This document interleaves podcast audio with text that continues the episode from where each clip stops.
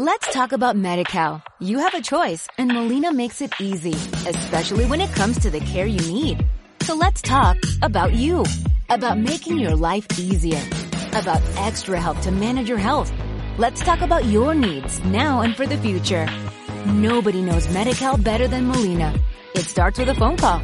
Call 866-420-5330 or visit meetmolinaca.com. Let's talk today. Muy buenos días, queridos hermanos. Reciban un cordial saludo. Hoy, como cada domingo, nos acercamos a la palabra del Señor. Eh, hemos venido estudiando el libro de Efesios, eh, los dos primeros capítulos, y hoy día comenzaremos con el capítulo 3. Así que le invito a abrir sus Biblias en el capítulo 3. Vamos a leer la nueva versión internacional eh, para que nos acompañe. Dice la palabra del Señor así. Por esta razón, yo, Pablo, que estoy en la cárcel por causa de Cristo Jesús, es decir, por buscar el bien de ustedes, los que no son judíos, me arrodillo en oración. Sin duda, ya se enteraron del plan que, en su amor, Dios me encargó para ustedes. Ya antes de la les mencioné brevemente que Dios mismo me reveló ese misterio. Cuando lean, se darán cuenta de que conozco bien el misterio de Cristo. Es el misterio que en la antigüedad Dios había dado a conocer, como si lo ha hecho ahora por medio del Espíritu a sus santos apóstoles y profetas. Este es el misterio, que los no judíos compartían plenamente la herencia con Israel. Ambos son miembros del mismo cuerpo y participan de la misma promesa que Dios nos hizo en Cristo Jesús por medio de las buenas nuevas. Por su amor inmerecido, Dios me dio el privilegio de servirle anunciando estas buenas nuevas, con la ayuda eficaz de su poder. Aunque soy, aunque soy, dice el apóstol Pablo, el más pequeño de todos los que son parte del pueblo santo, Dios me concedió, por su amor, la misión de anunciar a las naciones el tesoro incalculable de Cristo. Debo hacerles entender a todos que el plan de Dios ya se está cumpliendo. Ese es el plan que desde la eternidad Dios, el creador de todas las cosas, guardaba oculto. Esto es así para que todos los poderes y autoridades en los cielos conozcan ahora la sabiduría de Dios que se deja ver de tantas formas al observar la iglesia. Es lo que Dios, desde la eternidad, había planeado hacer por medio de Cristo Jesús nuestro Señor. Ahora, versículo 12, ahora podemos acercarnos con libertad y confianza a Dios cuando lo hacemos por medio de Cristo y confiando en Él. Por eso les suplico que no se desanimen a causa de mis sufrimientos. Por ustedes sufro y eso debe hacerlos sentir, sentirse honrados. Esa es la palabra de Dios para, para el día de hoy. Oremos al Señor eh, por esta palabra. Señor, gracias por tu palabra.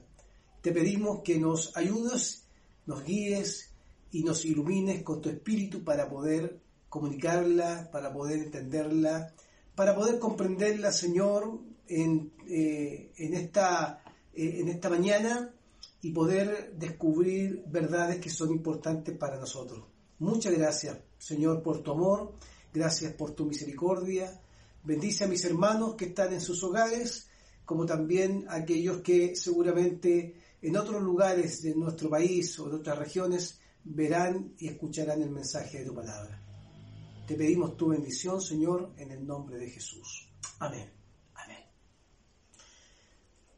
Cuando nos acercamos a la carta de los Efesios y ya los domingos anteriores hemos tenido eh, el estudio del capítulo 1 y capítulo 2, eh, hay que recordar primero, antes de introducirnos en el capítulo 3, algunas cosas que son importantes del capítulo 2.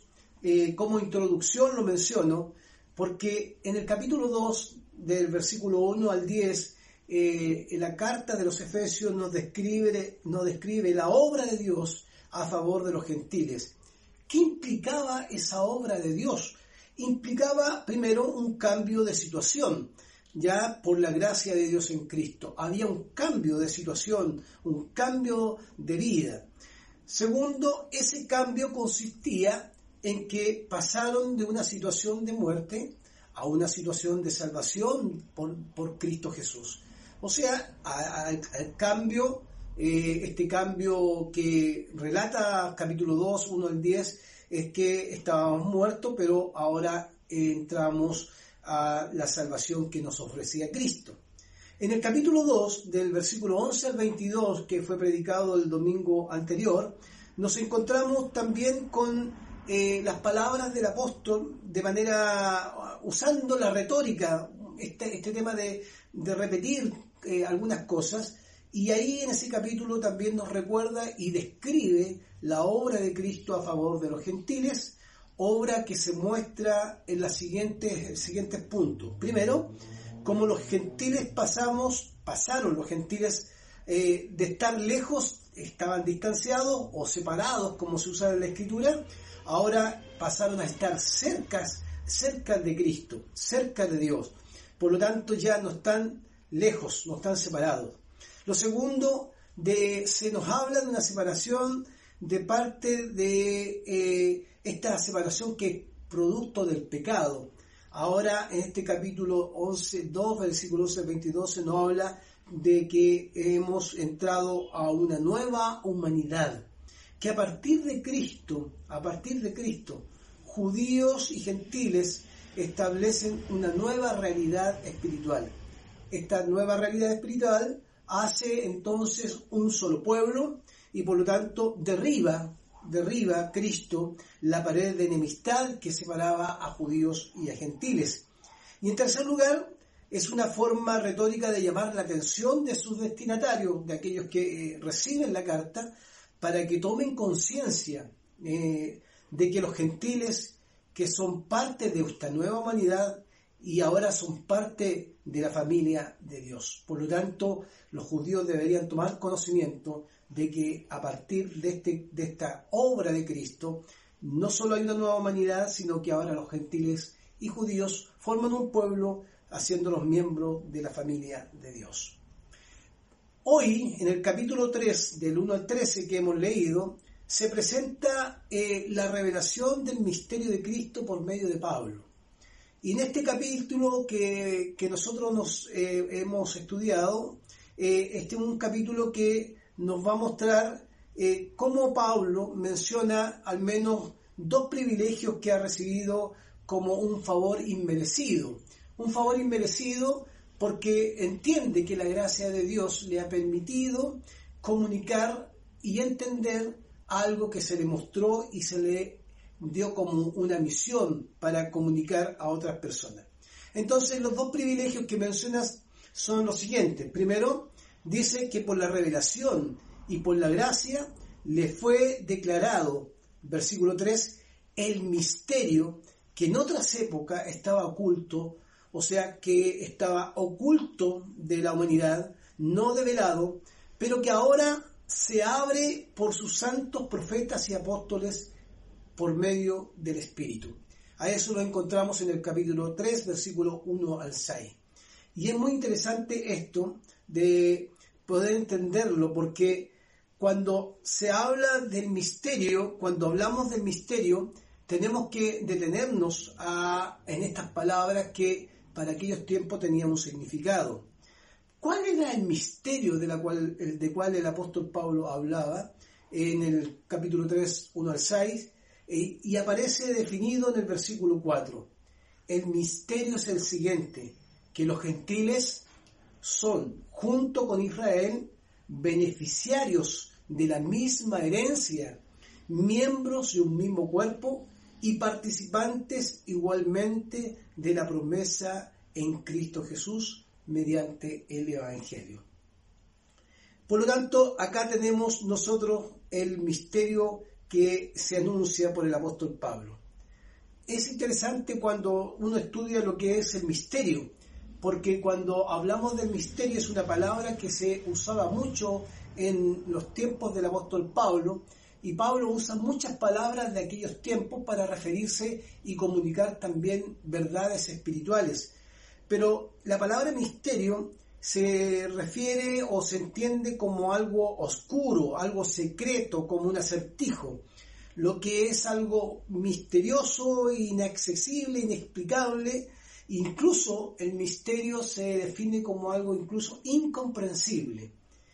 Eh, también se le conoce como algo que eh, es un silencio impuesto en un rito o una religión.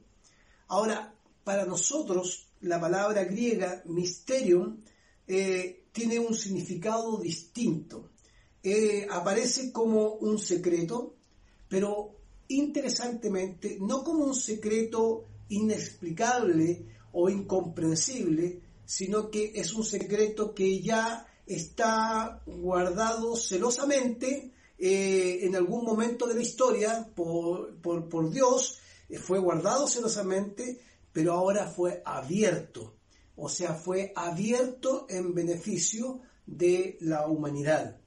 Más simple, más simple todavía, es entender que el misterium es una verdad Mm, una verdad la cual está escondida o estuvo escondida eh, eh, en algún momento de la historia, pero que ahora esa verdad es dada a conocer por un hombre, en este caso por el apóstol Pablo, y no solo es dada a conocer, sino que se da a conocer para que sea comprendida y entendida como el misterio de la revelación de Dios.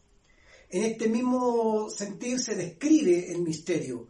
Para, para nosotros es importante no pasar de largo estas palabras porque tienen una característica muy especial.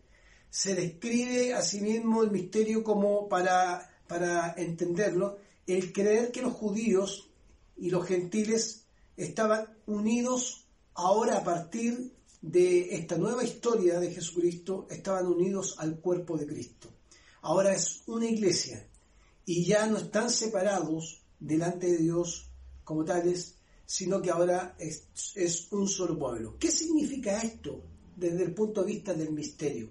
Primero, eh, significa que eh, es un privilegio el cual no está reservado solamente a los judíos.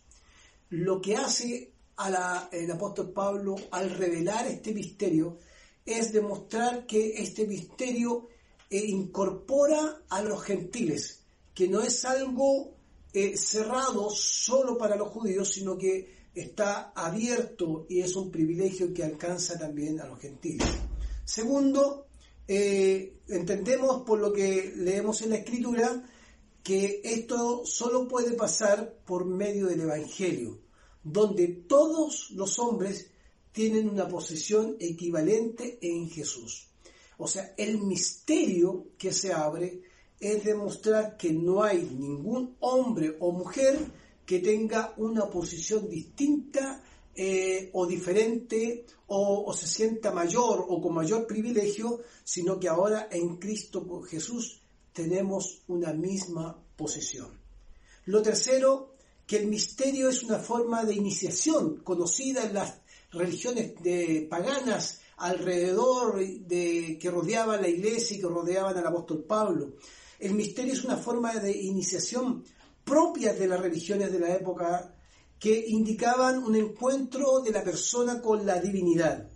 Por lo tanto, cuando Pablo usa esta palabra misterio, Pablo está diciendo que Dios había dado a conocer este misterio que le permitía, permitía a todos los seres humanos tener acceso a la divinidad, tener acceso a esta divinidad, tener acceso a Cristo. No, este misterio se abrió, este misterio no solo incorporó a judíos, sino que incorpora a gentiles, incorpora a todo ser humano. Por lo tanto, cuando entendemos esto, eh, ahora no existe un misterio cerrado, para, privilegiado para ciertas personas, sino que existe un misterio que se abre para poder entender que eh, pueden, pueden tener acceso a la divinidad. Y no a través de ritos paganos. Mire qué interesante. No es a través de ritos paganos como los misterios de las religiones que estaban alrededor de la iglesia. No a través de ritos paganos o por medio de la circuncisión, como iniciaban los judíos los prosélitos, sino que ahora era a través de Cristo. El misterio que Pablo eh, da a conocer eh, muestra un giro completo en la historia de la humanidad. ¿Y por qué muestra un giro completo en la historia de la humanidad? Porque la iglesia comienza a ser ahora la entidad nueva.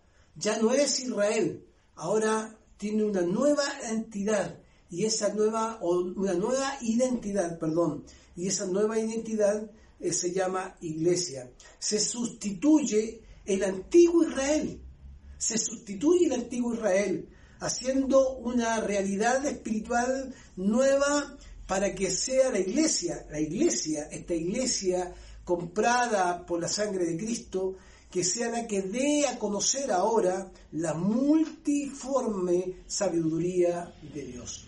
Por lo, tanto, el misterio que se abre es para establecer una nueva realidad espiritual, una nueva entidad que ya no es el antiguo Israel, sino que ahora es la iglesia de Cristo la que tiene que dar a conocer la multiforme sabiduría de Dios. El misterio no es solamente conocimiento, hermanos queridos, ni tampoco evangelización, no es proselitismo hay que entender que el misterio eh, tiene algo distinto al proselitismo. El misterio eh, trata de alguna manera o tiene como propósito sacar a las personas de la ignorancia, los lleva a una nueva realidad espiritual que lo inicia o lo incorpora a la iglesia de Cristo. Mire qué interesante, lo lleva a una nueva realidad espiritual y lo incorpora o lo inicia, si usamos la palabra que en esos tiempos se conocía como misterio, lo inicia, lo incorpora a la iglesia de Cristo. No como un privilegio, y eso es interesante tenerlo en cuenta, no es un privilegio, sino que ahora a partir de esta iniciación en el cuerpo de Cristo, ¿cierto? Somos responsables de abrir el misterio a todos los seres humanos. El misterio, hermano querido, abre los ojos para entender, abre los ojos de los seres humanos para entender una nueva realidad espiritual.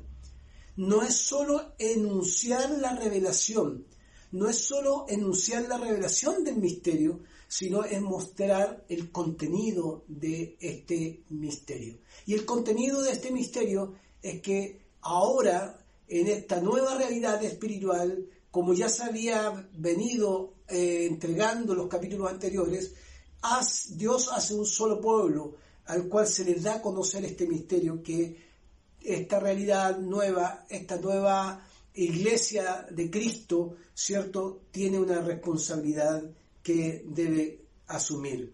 Por lo tanto, desde ese punto de vista, eh, no solo es enunciar la revelación del ministerio, sino es mostrar este contenido. Esto muestra que es la voluntad de Dios que permanezcamos, que no permanezcamos ignorantes.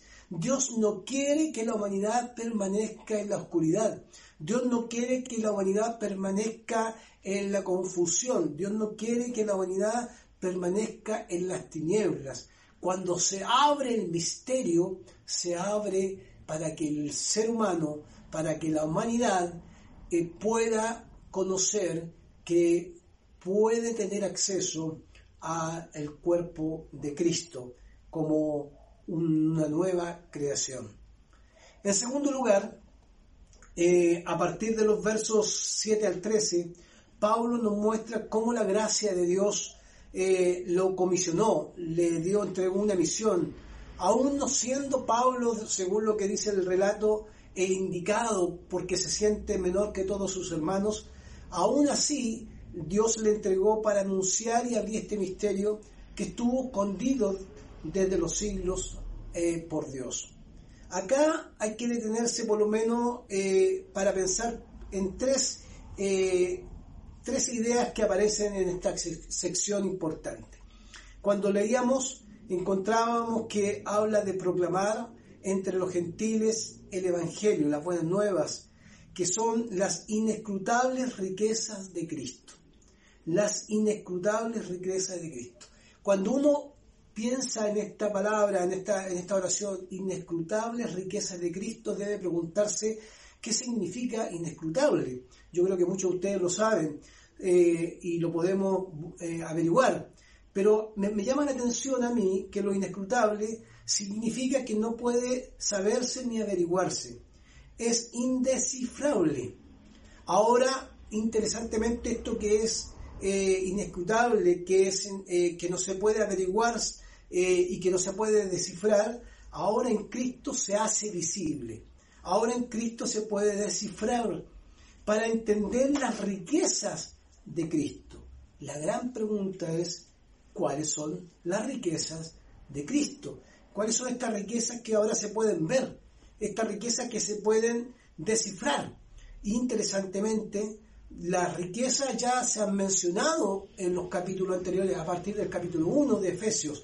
La adopción como hijos, hemos sido aceptados y es por el amado, en quien tenemos redención por su sangre, en el cual fuimos sellados por su espíritu, nos dio vida, nos dio vida cuando estábamos muertos en nuestros delitos y pecados, nos reconcilió por medio de la cruz, nos ha hecho una nueva humanidad abolió y terminó con nuestra separación, primero con Dios y también con los seres humanos, etcétera. Podríamos mencionar muchas otras riquezas, pero mire qué interesante en el punto uno este, de, esta parte. Proclamar entre los gentiles las buenas noticias de las inescrutables riquezas de Cristo significa abrir lo que era eh, lo que estaba ahí eh, sin averiguarse, lo que era indescifrable, ahora se puede hacer visible, se puede descifrar, se puede entender que las riquezas de Cristo están eh, ahí para nosotros y que fueron abiertas. ¿Qué cosas? Lo ha venido ya mencionando y lo mencioné con toda en la introducción, todas estas cosas que aparecen en los capítulos anteriores que para nosotros son importantes como beneficios de la riqueza de Cristo. Lo segundo tiene que ver con el versículo 10, cuando habla de la multiformes sabiduría de Dios. Pero, ¿qué podemos entender o qué comprendemos de la multiforme sabiduría de Dios?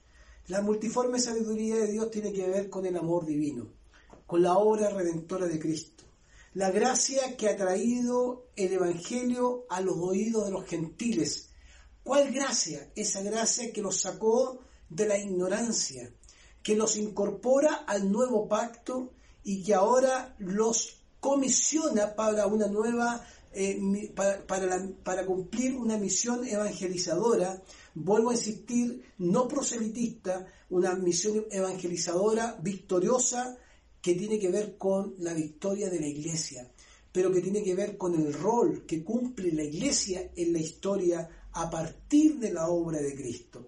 Esta situación, hermanos queridos, favorecía de alguna manera al creyente ante su Creador. Eh, es un beneficio doble que tenemos. Eh, el beneficio doble está en que ah, no solo somos libres y tenemos acceso a Dios, sino que también se nos abrió el misterio para que pudiéramos nosotros entenderlo, comprenderlo, para poder anunciarlo y proclamarlo a otras personas. Este beneficio representa la eliminación de cualquier restricción o obstáculo que antes impedía al hombre relacionarse con Dios. O sea, esto, esto que tiene que ver con eh, un beneficio maravilloso de Dios para el hombre, eh, destruye cualquier restricción y obstáculo que impide al hombre acercarse a Dios. El creyente puede presentarse en la presencia de Dios con toda confianza, con toda libertad. Las restricciones antiguas ya no existen porque Cristo las derribó. Los obstáculos de la ley, los obstáculos de los rituales de los judíos son demolidos por la obra de Cristo. Es ahí donde nosotros encontramos la multiforme sabiduría de Dios eh, este, este, esta comprensión, cómo Dios abre eh, y destruye todo lo que son eh, restricciones y obstáculos que impiden que el ser humano se relacione con Dios. Obstáculos que tenían que ver con las religiones paganas en su forma, pero también esa forma que tenía el judío de poder establecer la ley y los rituales como el camino para poder también alcanzar la salvación. Lo tercero, dentro de este pasaje del versículo 10, dice que el fin de todo esto, dice la palabra del Señor, es que la sabiduría de Dios es en toda su diversidad. Mire lo que eh, agrega la NBI. La sabiduría de Dios en toda su diversidad se dé a conocer ahora por medio de la iglesia a los poderes y autoridades en las regiones celestiales. Qué interesante cómo, el apóstol Pablo va desarrollando la idea del misterio, porque en la medida que va desarrollando la idea del misterio, va agregando términos que a veces parecieran confusos en la primera lectura, pero cuando nos acercamos y nos damos cuenta, va colocando también en las manos de la iglesia eh, una responsabilidad importante. El fin de todo esto es que la sabiduría de Dios, ¿cierto? En toda su diversidad, esa sabiduría en toda su diversidad se dé a conocer ahora por medio de la iglesia. ¿Y a quién se debe dar a conocer? A los poderes y autoridades en las regiones celestiales cuando uno habla de las regiones celestiales, tiene que recordar que es un tema recurrente del apóstol Pablo. No solo va a aparecer en estos tres capítulos, sino que va a seguir apareciendo en los próximos capítulos del libro de Efesios. Pero es muy interesante cuando habla de los poderes y autoridades en las regiones celestiales, porque se le entrega a la iglesia la autoridad para dar a conocer y proclamar este misterio a todos los poderes y autoridades en los lugares celestiales. Eso es, lo primero. Esos lugares celestiales representan no solo un espacio local, sino un tipo de existencia superior o terrenal, o eh, superior a lo terrenal, perdón, que eh, no solo se eh, restringe a lo, a lo local, a lo, a lo, terrenal, sino que es algo que se vive en los lugares espirituales, lugar donde no solo viven seres angelicales, sino lugares donde viven también poderes malignos contra Dios. O sea, cuando la proclamación de esta sabiduría de Dios por la iglesia también tiene un alcance local y también un alcance espacial, un alcance cósmico podríamos decir.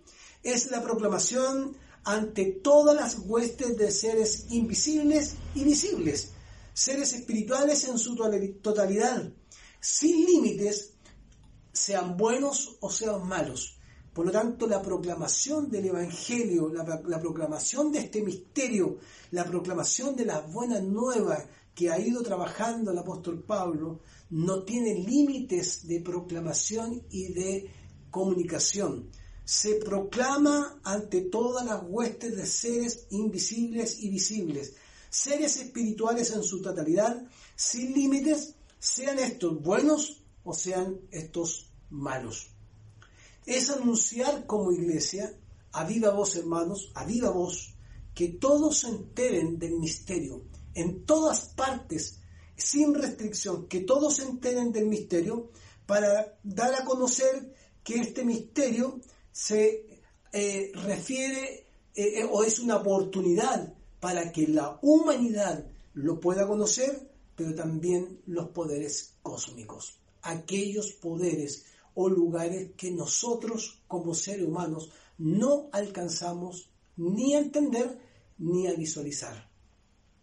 La iglesia en esta nueva realidad, hermanos, se convierte en una iglesia eh, eh, eh, de, es la iglesia que recibe, ¿cierto?, el depósito de un misterio, que recibe la, en sus manos el misterio dado por el apóstol Pablo, que se había entregado a profetas y apóstoles por medio del Espíritu, pero que ahora es traspasado a esta nueva realidad que es la iglesia, para que la iglesia de Cristo haga público y que esa publicación de este misterio tenga alcances insospechados frente a aquellos poderes y autoridades, no solo en los lugares celestiales, sino también en los lugares invisibles y los lugares visibles, los lugares terrenales y los lugares locales.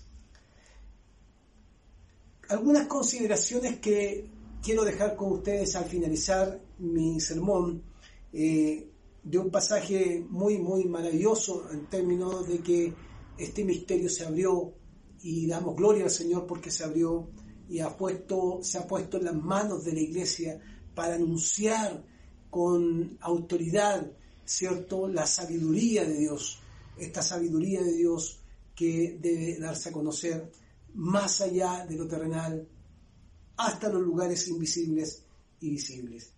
Algunas consideraciones finales. Lo primero que quiero decir, el misterio de Dios son verdades que aunque estén más allá del descubrimiento humano, hermanos, han sido reveladas solo por la gracia de Dios y ahora le pertenecen a toda la iglesia redimida de Cristo y no solo a una elite espiritual. Se abrió por la gracia de Dios y pertenece a la iglesia de Dios redimida, esta iglesia universal que está extendida por toda la humanidad y no solo a una élite espiritual. Se dio a conocer por medio de profetas y apóstoles, a través del apóstol Pablo, pero se abrió para que fuera la iglesia, eh, la iglesia recibiera este misterio y lo pudiera comunicar más allá. Nadie puede atribuirse a esta idea de cerrar el misterio como algo propio, como algo que le pertenece. No hay persona, no hay ser humano que pueda decir que este misterio solo él lo puede compartir, porque no es para una élite espiritual, es para la iglesia.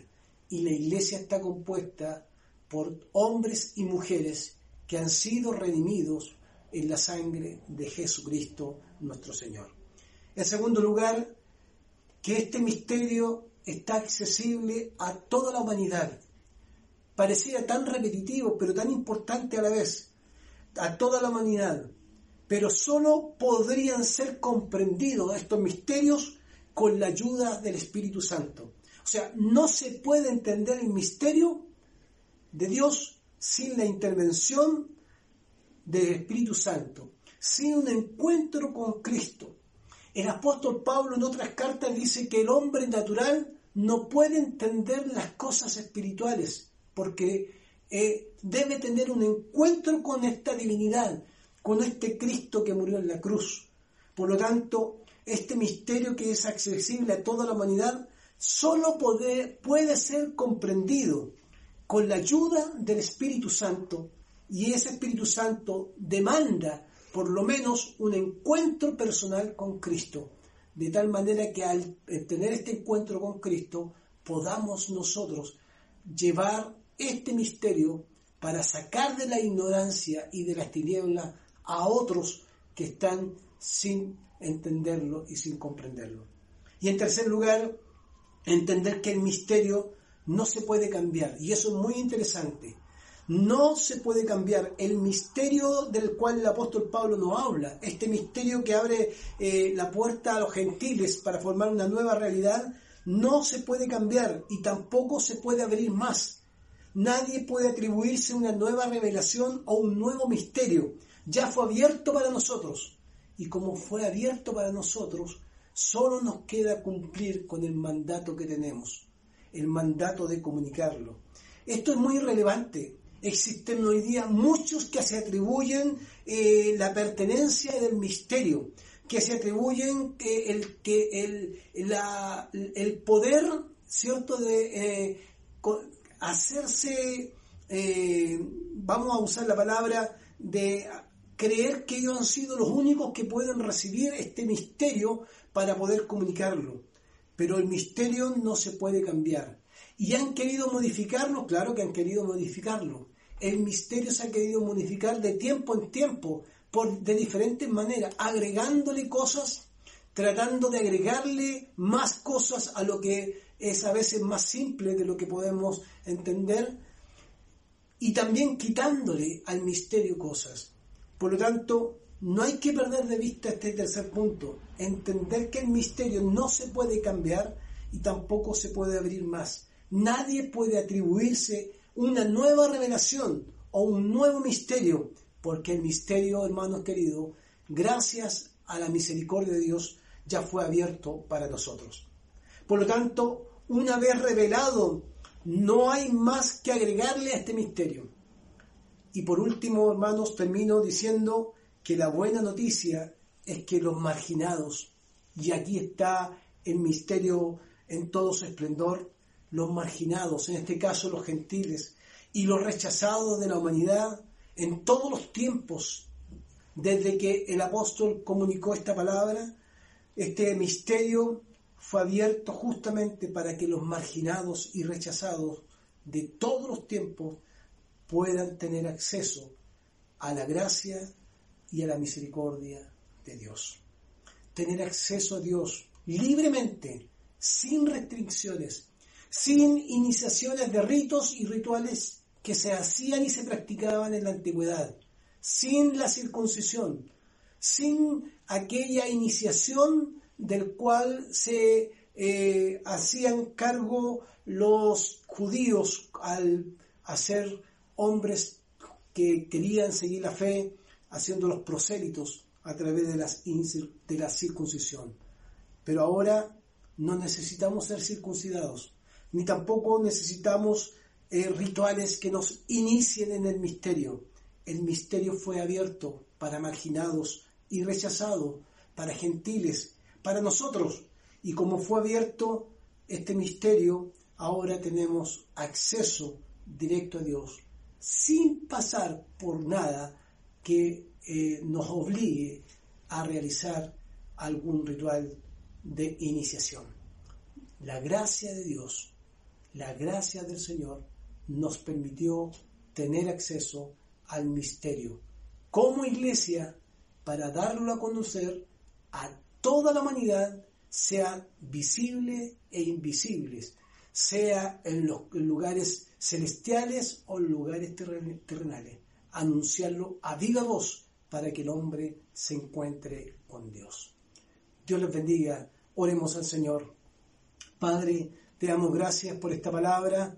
Gracias porque es una palabra que nos desafía, que nos anima por un lado porque nos entrega eh, la verdad de lo que el apóstol menciona, cómo este misterio se abre para que tanto gentiles como judíos puedan, Señor, unirse en una sola humanidad, en una sola eh, iglesia.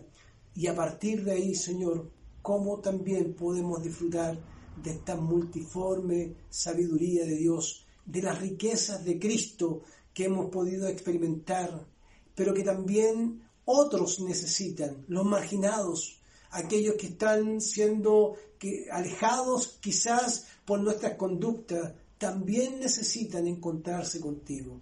Permítenos como iglesia, como, como una iglesia que ha recibido en sus manos este misterio, que podamos seguir dándolo a conocer, más allá de lo que nosotros podamos ver, eh, darlo a conocer más allá de lo terrenal, hablar, comunicar, aunque esto, Señor, tenga alcances insospechados que a veces nosotros no alcanzamos ni siquiera a percibir. Que tu gracia nos ayude para seguir siendo la iglesia que tú quieres que seamos en este tiempo. Que no nos guardemos el misterio para nosotros, sino que lo abramos. Que no le agreguemos al misterio nada más, porque ya está completado, ya está entregado. No podemos quitarle ni agregarle. Ayúdanos como iglesia para poder comunicar el misterio tal cual es, como Cristo, Señor, este Cristo ha permitido que se abran las puertas para que todo ser humano pueda conocer su amor y su misericordia. Oramos en el nombre de Jesucristo. Amén. Let's talk about MediCal. You have a choice and Molina makes it easy, especially when it comes to the care you need. So let's talk about you, about making your life easier, about extra help to manage your health. Let's talk about your needs now and for the future. Nobody knows MediCal better than Molina. It starts with a phone call. Call 866-420-5330 or visit meetmolinaca.com. Let's talk today.